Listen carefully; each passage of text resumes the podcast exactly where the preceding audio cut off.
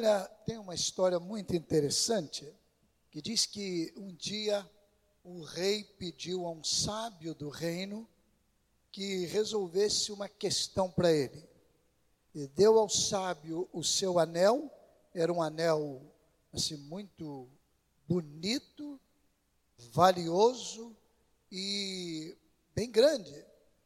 E ele disse para o sábio: Olha, eu quero que você escreva neste anel uma frase, e esta frase terá que ter um valor para mim em qualquer circunstância. Se eu estiver muito alegre, feliz, tudo estiver bem, eu quero, ao olhar para o meu anel, ler aquela frase e aquela frase me dizer algo para mim. Mas ao mesmo tempo, se estiver tudo ruim, tudo aflitivo, com problema, com luta, com aflição, e tudo mesmo não dando certo, eu quero olhar para o anel e ao ler a frase, eu quero que aquela frase também me diga alguma coisa. Você tem que, numa frase, contemplar essas realidades. Que tarefa difícil. E o sábio foi, tinha um prazo para entregar 30 dias, e ao final de 30 dias, ele entregou ao rei o anel com a frase escrita. E quando o rei pegou o anel e leu, ele disse: É, você fez o trabalho muito bem feito. Estava escrito no anel assim: Isso vai passar. E o rei pensou: É verdade, quando eu estiver alegre, não é, feliz, está tudo bem, está tudo em paz, saúde, dinheiro no bolso e, e tudo em harmonia, isso vai passar. Mas quando eu estiver também com um problema, com uma aflição, enfermidade, luta, dificuldades, quem sabe aqui um problema no reino, isso vai passar. E é isso que eu quero meditar com você agora. Eu sei que você, nesse tempo, já estamos a porta de completar 90 dias. Estamos com 83 dias, dependendo do dia que você começou, 84 ou 82 de quarentena. Então vamos para 90 dias. Há pessoas que não saíram do portão de casa. Há pessoas que saíram uma vez para ir ao médico. Eu tenho esses relatos porque elas estão realmente se cuidando e fazem bem. Há pessoas que estão, é, na verdade, enclausuradas. Os filhos tomam todos os cuidados. Há filhos que não veem os pais há 90 dias, porque os filhos trabalham em áreas que são muito é, perigosas, vulneráveis, áreas de saúde, por exemplo. E eles, para não colocar em risco a vida dos pais e avós, eles têm se falado apenas pela internet, com o recurso que têm. Mas não foram lá, não conseguiram ir lá para dar um abraço, para dar um aperto. Eu sei que então, neste tempo, é possível que você, mais uma vez, seja tomado de um sentimento de tristeza, de prostração, você que gostava de passear, de andar, de ir a um lugar, de comer num restaurante, de visitar um amigo, ir a um culto na casa de alguém, vir ao culto no templo. Eu imagino como você está. Eu estou assim.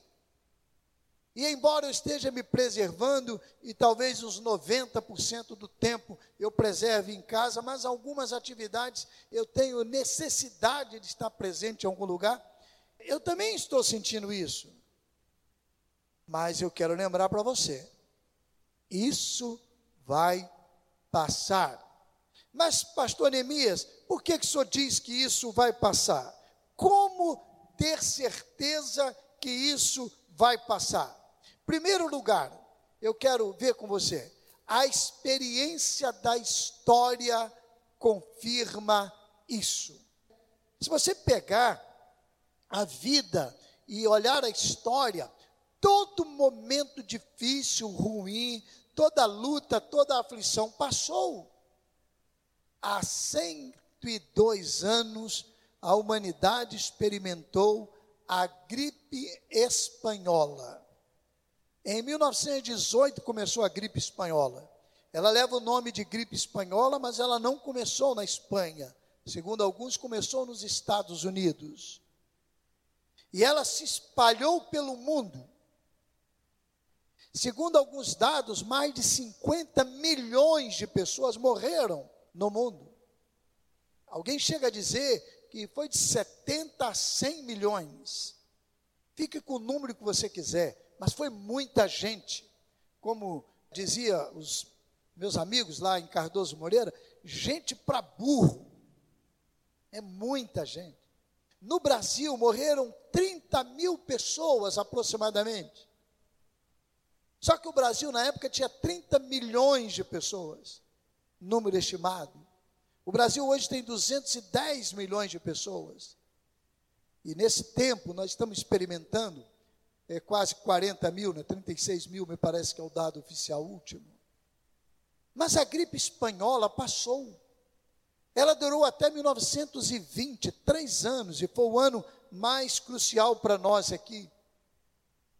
E aquilo foi um terror para o mundo. Mas ela passou. E a humanidade continuou depois a viver normalmente, enfrentando outros problemas também. Ela passou. Aquele terror, aquele mal foi embora. Quem se lembra aqui na década de 80 no Brasil, sobretudo o surgimento do HIV? Que terror!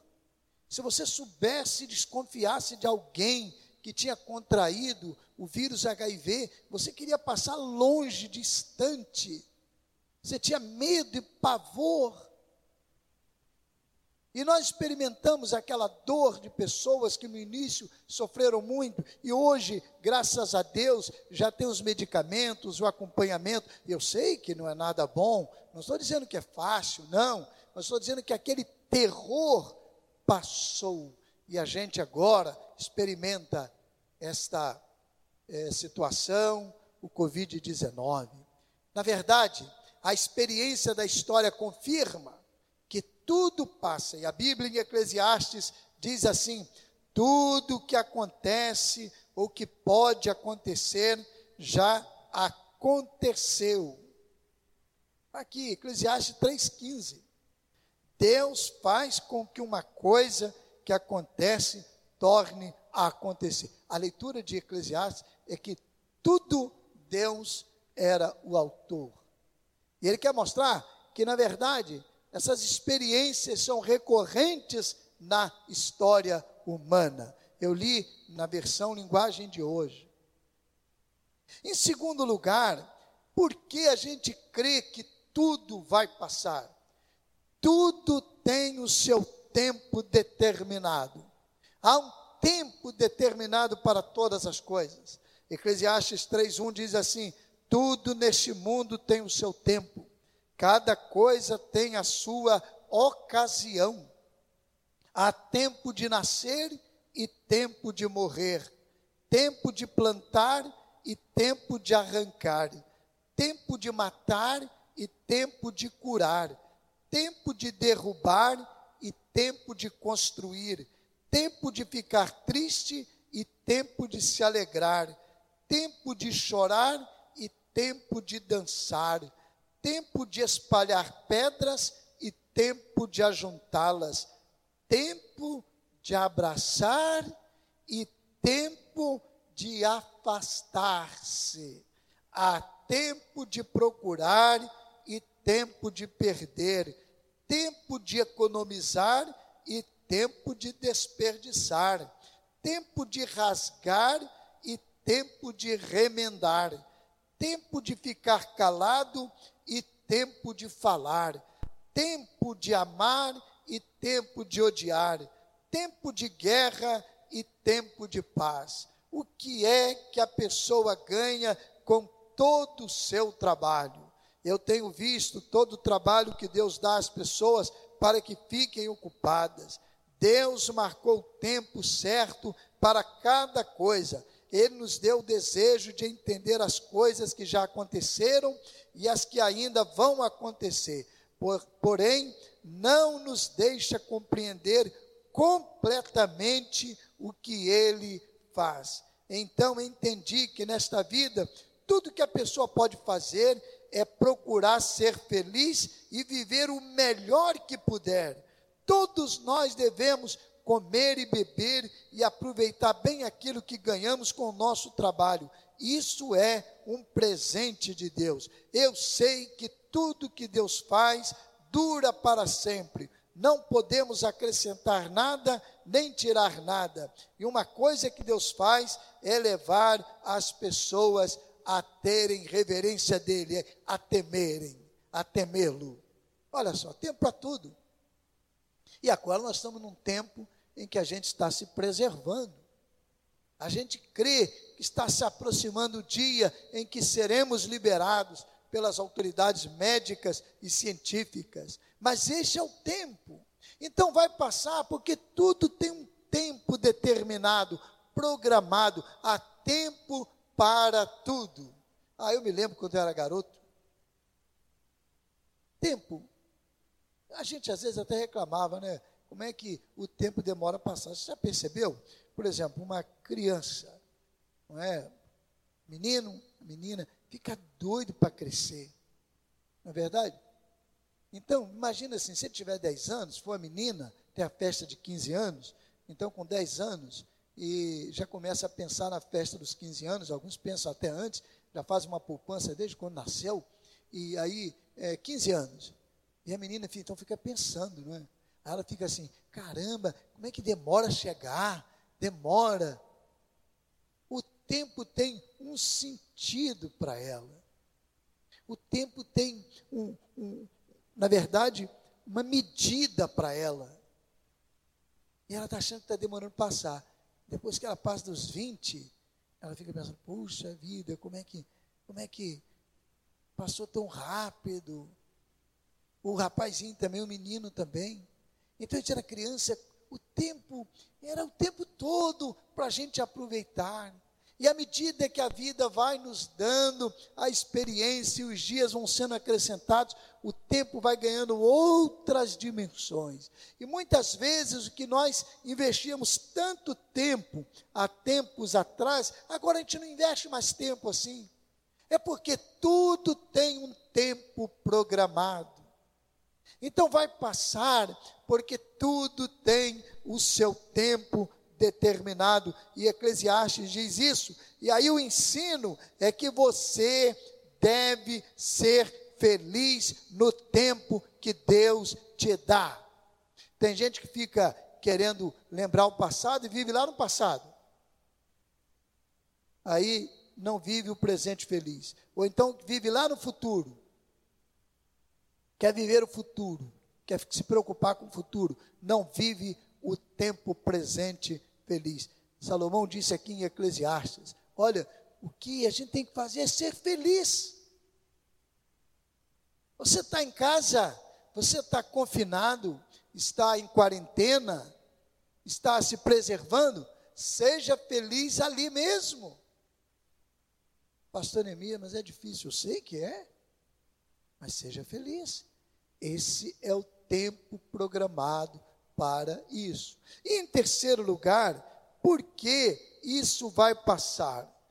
Deus tem o controle de toda a situação. Deus tem o controle. Ele está dirigindo toda a história. Ele está dirigindo toda a sua vida. Olha só o que diz 1 Coríntios 10, 13, e eu estou lendo todos os textos hoje na nova tradução da linguagem de hoje, que é uma linguagem mais próxima da gente e da linguagem contemporânea. Diz assim: as tentações que vocês têm de enfrentar são as mesmas que os outros enfrentam. Deixa eu te falar uma coisa: se você pegar algumas versões, você vai ver este verso aqui, assim: as provações que vocês têm de enfrentar são as mesmas que os outros enfrentam. Porque tem gente que faz distinção entre tentação e provação. Tentação é coisa ruim, vem do diabo. provação é coisa boa. É, a palavra é a mesma na língua em que o Novo Testamento foi escrito. escrito. A palavra é plerasmos. E ela pode ser traduzida por tentação, por provação. A ideia aqui é de provações, de lutas, tentações no sentido de aflições, de provas, de batalhas, de temporais. Então, as provações que vocês têm de enfrentar são as mesmas que os outros enfrentam. Deixa eu confessar uma coisa para você aqui. Esse ano eu vou fazer 60 anos. Eu já enfrentei lutas, sim, eu já enfrentei. Mas olha, se eu disser mesmo com sinceridade, que luta que eu enfrentei comparando com alguns povos, comparando com algumas pessoas? Nenhuma. Nós tivemos, papai teve batalhas, lutas. Às vezes a gente gostaria de comer alguma coisa que a gente não podia comer, mas não ficamos com fome, comemos outra coisa. Então, olha aqui o que esse texto está dizendo. As provações que vocês têm de enfrentar são as mesmas que os outros enfrentam. Mas Deus cumpre a sua promessa. Olha só coisa linda. Deus cumpre a sua promessa e não deixará que vocês sofram provações que vocês não têm forças para suportar. Quando uma provação vier, Deus dará forças a vocês para suportá-la e assim vocês poderão sair dela. Essa é a promessa de Deus. Deus está no controle, Deus está na direção, Ele dá o suporte para você suportar. Ele dá força para você enfrentar. Ele está ali medindo, acompanhando, para e passo, todos os desdobramentos dessa luta. E Ele não deixa você sozinho. Deus capacita a pessoa que enfrenta a aflição, capacita pessoas que estão é, envolvidas nos estudos daqueles problemas, para que elas ajudem na solução. Agora, há milhares de cientistas no mundo e nós devemos orar por eles. E eles estão trabalhando por uma vacina, e eles estão lutando. Eu imagino a cabeça daqueles homens, como eles desejariam de criar uma vacina imediatamente para que a população mundial fosse imunizada. Deus está capacitando essas pessoas, Deus está no controle de todas as coisas e Ele está monitorando tudo para saber qual é o nosso limite, qual é a nossa capacidade de suportar. E Ele não vai deixar uma carga maior do que eu possa suportar e que você pode suportar. No final do século XIX, na Inglaterra, eles criaram um procedimento para os navios, não é, para as embarcações que transportavam cargas. E os navios tinham que ter uma marca num determinado ponto do navio, e eles chegavam então para receber as cargas, para transportar, e quando começavam a carregar o navio, à medida que ele ia afundando na água, quando chegasse naquela marca, não poderia colocar mais peso. E nós estamos falando do século XIX. Então, chegou ali, não se coloca mais. Sabe o que, que foi percebido? Foi percebido que a partir daquele procedimento das autoridades inglesas, o número de acidentes com navios diminuiu assustadoramente. Mas diminuiu muito. Por quê? Porque eles tomaram uma providência dizendo: o navio suporta até aqui, então não pode ultrapassar. Meu irmão, minha irmã, meu amigo, cada um de nós tem uma marca em nós e esta marca é monitorada pelo Senhor Deus, E Deus tem um controle absoluto. E quando chegar naquele momento, Deus diz assim: Ele não pode mais suportar. E Deus age. É isso que Deus faz comigo e com você. É isso que Deus faz com a gente.